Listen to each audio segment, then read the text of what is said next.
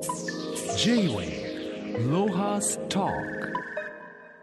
今週のゲストはアートディレクターイラストレーターそして西武ライブハウス発起人大木正人さんですよろしくお願いしますこんばんは。よろしくお願いします。大木さんは1957年浅草生まれ神奈川工業デザイン科でグラフィックを専攻され卒業後は桑沢デザイン研究所を経て浅場克美氏に弟子入りし数々の国内外のデザイン賞を受賞され1991年に大木正人デザイン室を設立されアートディレクターイラストレーターとして活躍されていらっしゃいます、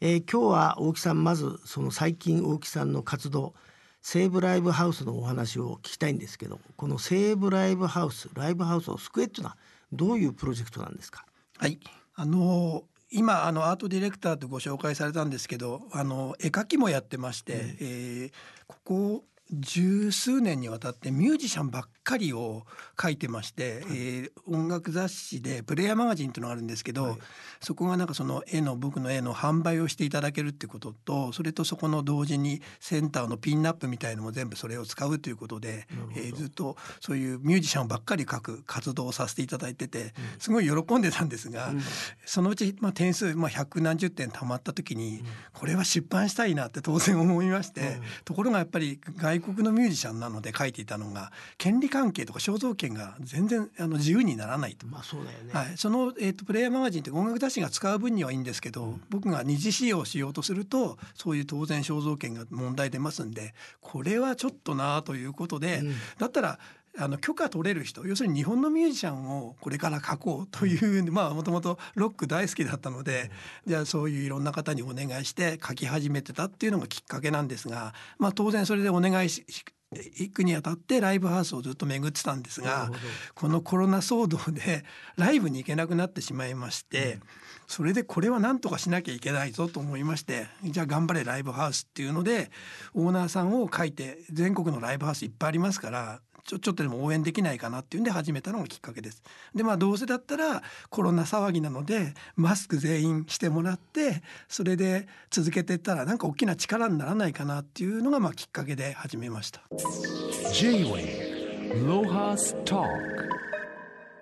まああれだその大木さんにとって大事な仕事場であるライブハウスを応援しようということで今日ここに持ってきていただいたんですけどまあ僕も驚きましたよね。ライブハウスのオーナーがなんかみんなマスクしてるっていう。ここにあるだけで今何人ぐらいいらっしゃるんですか？今あの資料としてお見せしてるのが66人で、えー、と今週中にあと10人ぐらいアップする予定なのでまあ そんな感じです。すごいな。ででもさそれってほとんどあれですか？実際にあ会った人が多いんですか？あの近くの人はできるだけお会いして応援するにはやっぱりその人の人となりを 知っておきたいとなるんですがなかなかコロナで移動もできなかったんで最初の頃は知り合いの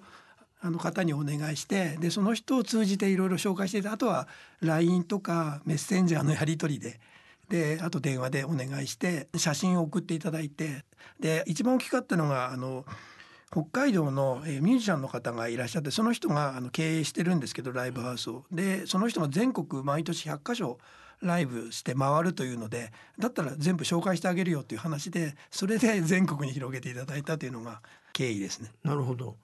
でもあれじゃないですかなんかそんなマスクかけた肖像画描きたいっつってい言われてさなんかそんな簡単に OK 取れるもんなんですか？さ最初はみんな抵抗されました。でもともとあれだもんねあの裏方っつうかさそうですね。あの表出る性格じゃなくてなんかミュージシャンの好きなミュージシャンの応援したいとかさはい。ちょっとひねくれた性格の人だよね。あのいろいろお会いして分かったんですけどライブハウスのオーナーさんって変わり者しかいない。あのというには皆さん口を揃えて「お俺変わり者だからさ」っていう人しかやらないって言って言われました。なるほど。であれだよねそのライブハウスってのはじゃあさあの健全に経営してた時ですら結構大変なんだよな経営状態ほ。とんどやっぱりキツキツだっていうのは聞きましたねそんなにあの儲かるような仕事ではなくてあのかなりやっぱりギリギリなところでみんなやられてるのは確かだと思うんですよね。それでこのコロナになっちまったからみんな大変なことになっちゃったと。はい、大変というもうレベルを超えたというか実は今あの書かせていただいた、えー中にもう34人ぐらいは今年の秋閉めちゃうという方がもう現れましてあのいろんな方に話聞いてると多分7割ぐらい潰れちゃうんじゃないかっていうぐらいの話までされてる人いるので。なるほど。J-Way Lohas Talk まああの大木さんは子供の時から絵を描くのというのがまあ好きだったんですか？はい、あの親父が絵描きだったんで売れ売れてない絵描きだったので子供の時から多分全然絵描くのが当たり前の生活で勉強よりかはもう絵描いてて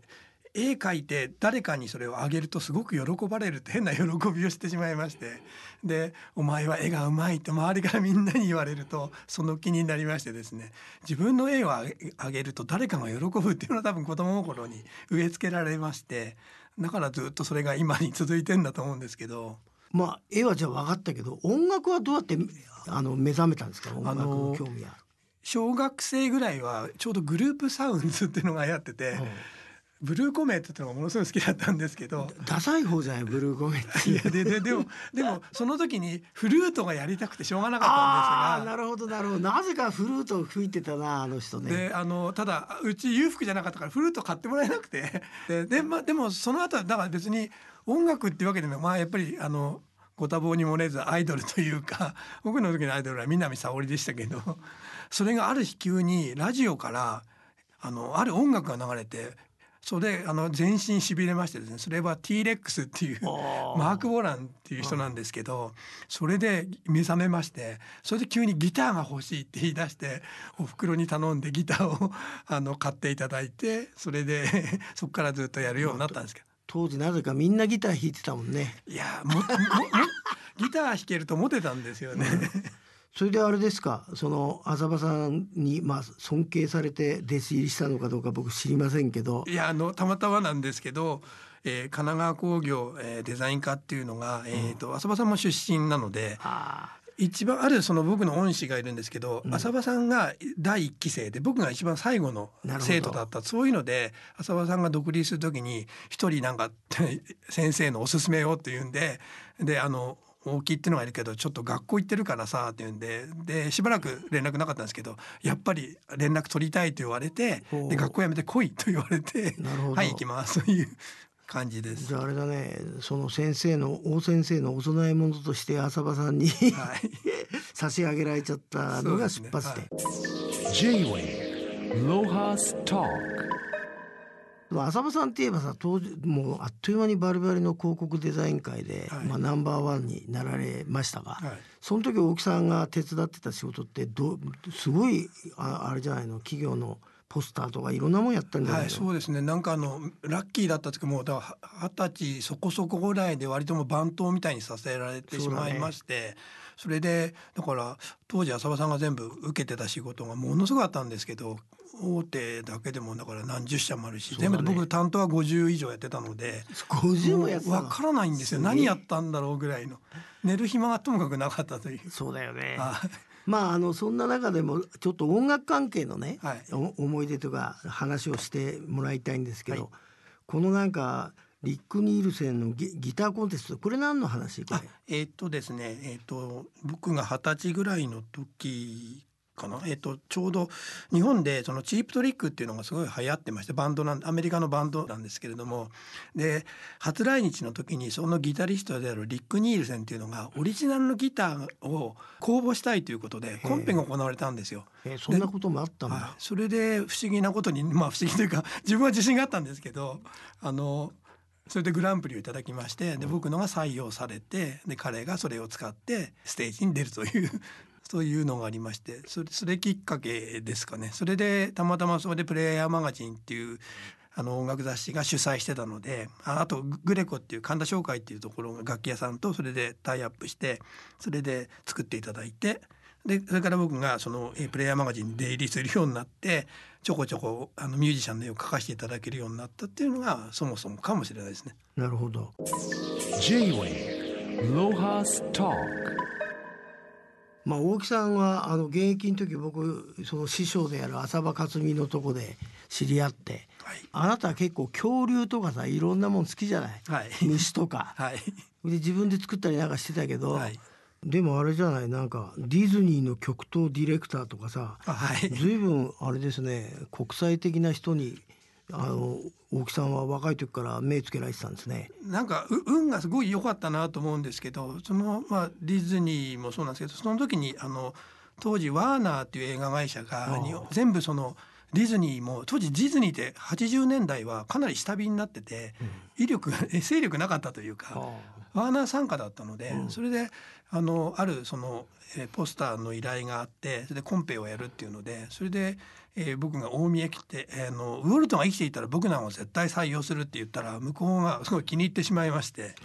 それでそれでまあ採用されてででその案がすごく本当にディズニーが喜んででたまたまそれでハリウッドでなんか映画ポスターのコンクールがあって僕はそれ後で知ったんですけどそれであの金賞と銀賞なんか両方いただいたみたいで、すごいね。はここれ資料にありますけどハリウッドリポーいター、はいハリウッドリポーターっていうはい、全然知らなかったんで聞いたこともなかったので10年後ぐらいに LA でロケを行った時に。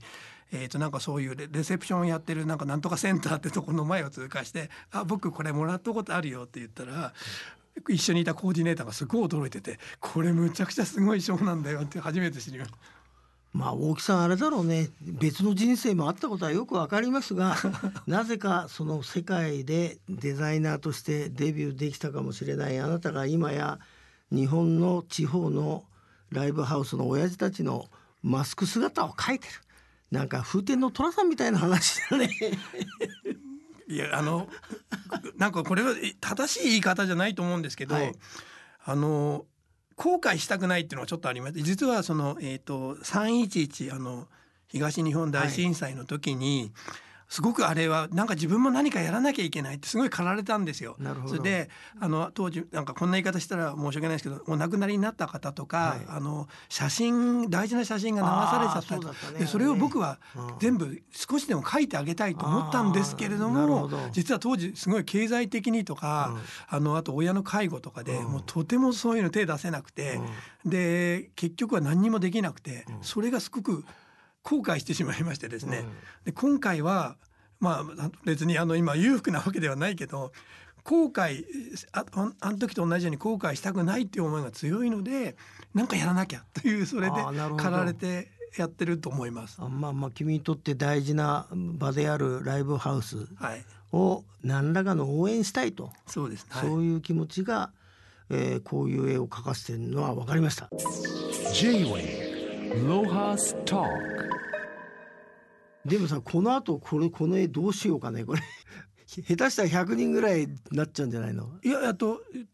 気分的には何百人も書いてあどっかにずらって並べましょうみたいな話は結構あるんですけど、はい。まだ何の予定も決まってるわけじゃないんですが、うん。各お店がうちで全部飾ってほしいとかいろいろ言われてるの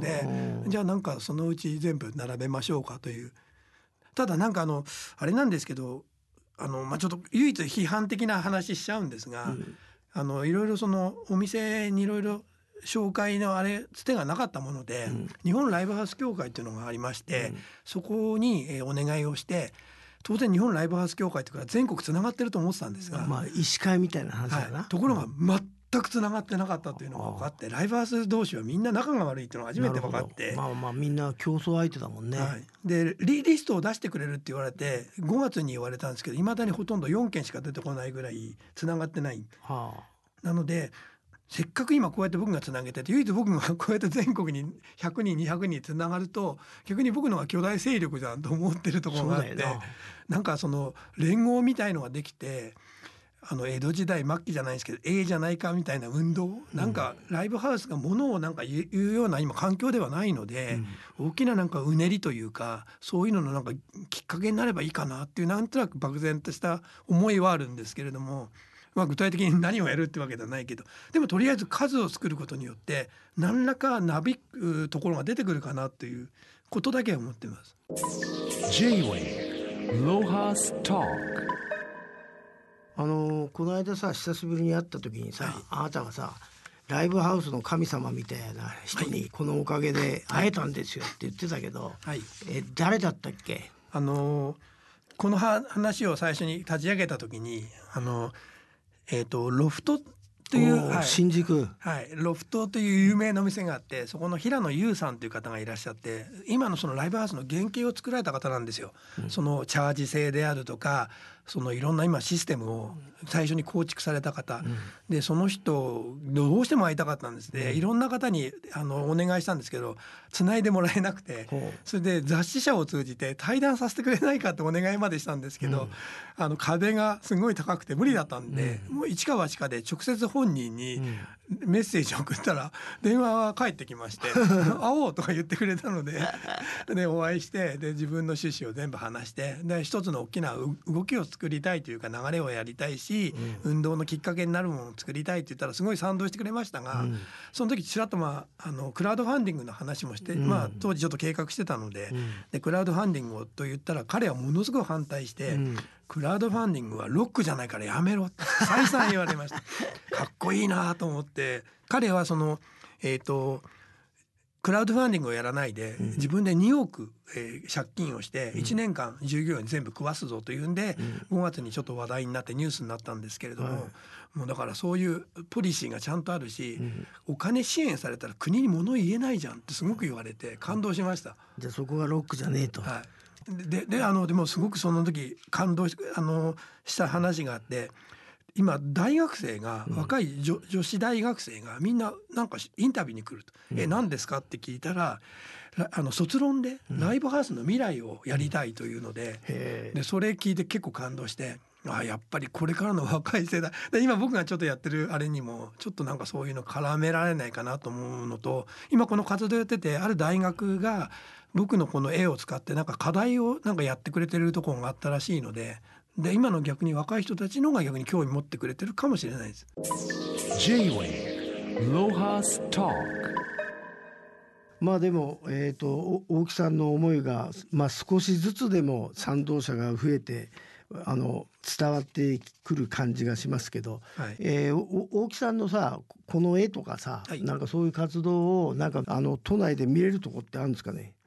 今の段階ではあえ絵というかミュージシャンは、あの販売全部できなかったのを、えー、とある楽器店が全部買い取っていただいたので、はいそこがあの、えー、とミュージックランドキーっていうところの、だから全国にお店あるんですけど多分店頭にいっぱい並んでるのと、あといつもお世話になっているクルーズギターって、まあ、そ全部その社長さんがはい。それを全部仕切ってくれてるんですけどそこのお店行くと僕の絵がいっぱい飾ってあったり。なるほど、はいえー今後の今年の後半の計画をあったら教えていただきたいです。一応まあ今ずっとこの活動は続けていってであとまあもともとそのやるきっかけはもうミュージシャン描きたいということでどんどん今ミュージシャンにあの今まで全然つながらなかった人にこういうことやってますって言ったらみんな返事をくれて面白い面白いとか言ってで写真を送っていただいたりとかしてるので海外の人とかも海外ってまああの日本人ですけど、うん。あの武田和夫さんっていうあの昔クリエーション、うんのあの大好きだった人で今ロサンゼルスにいるんですけど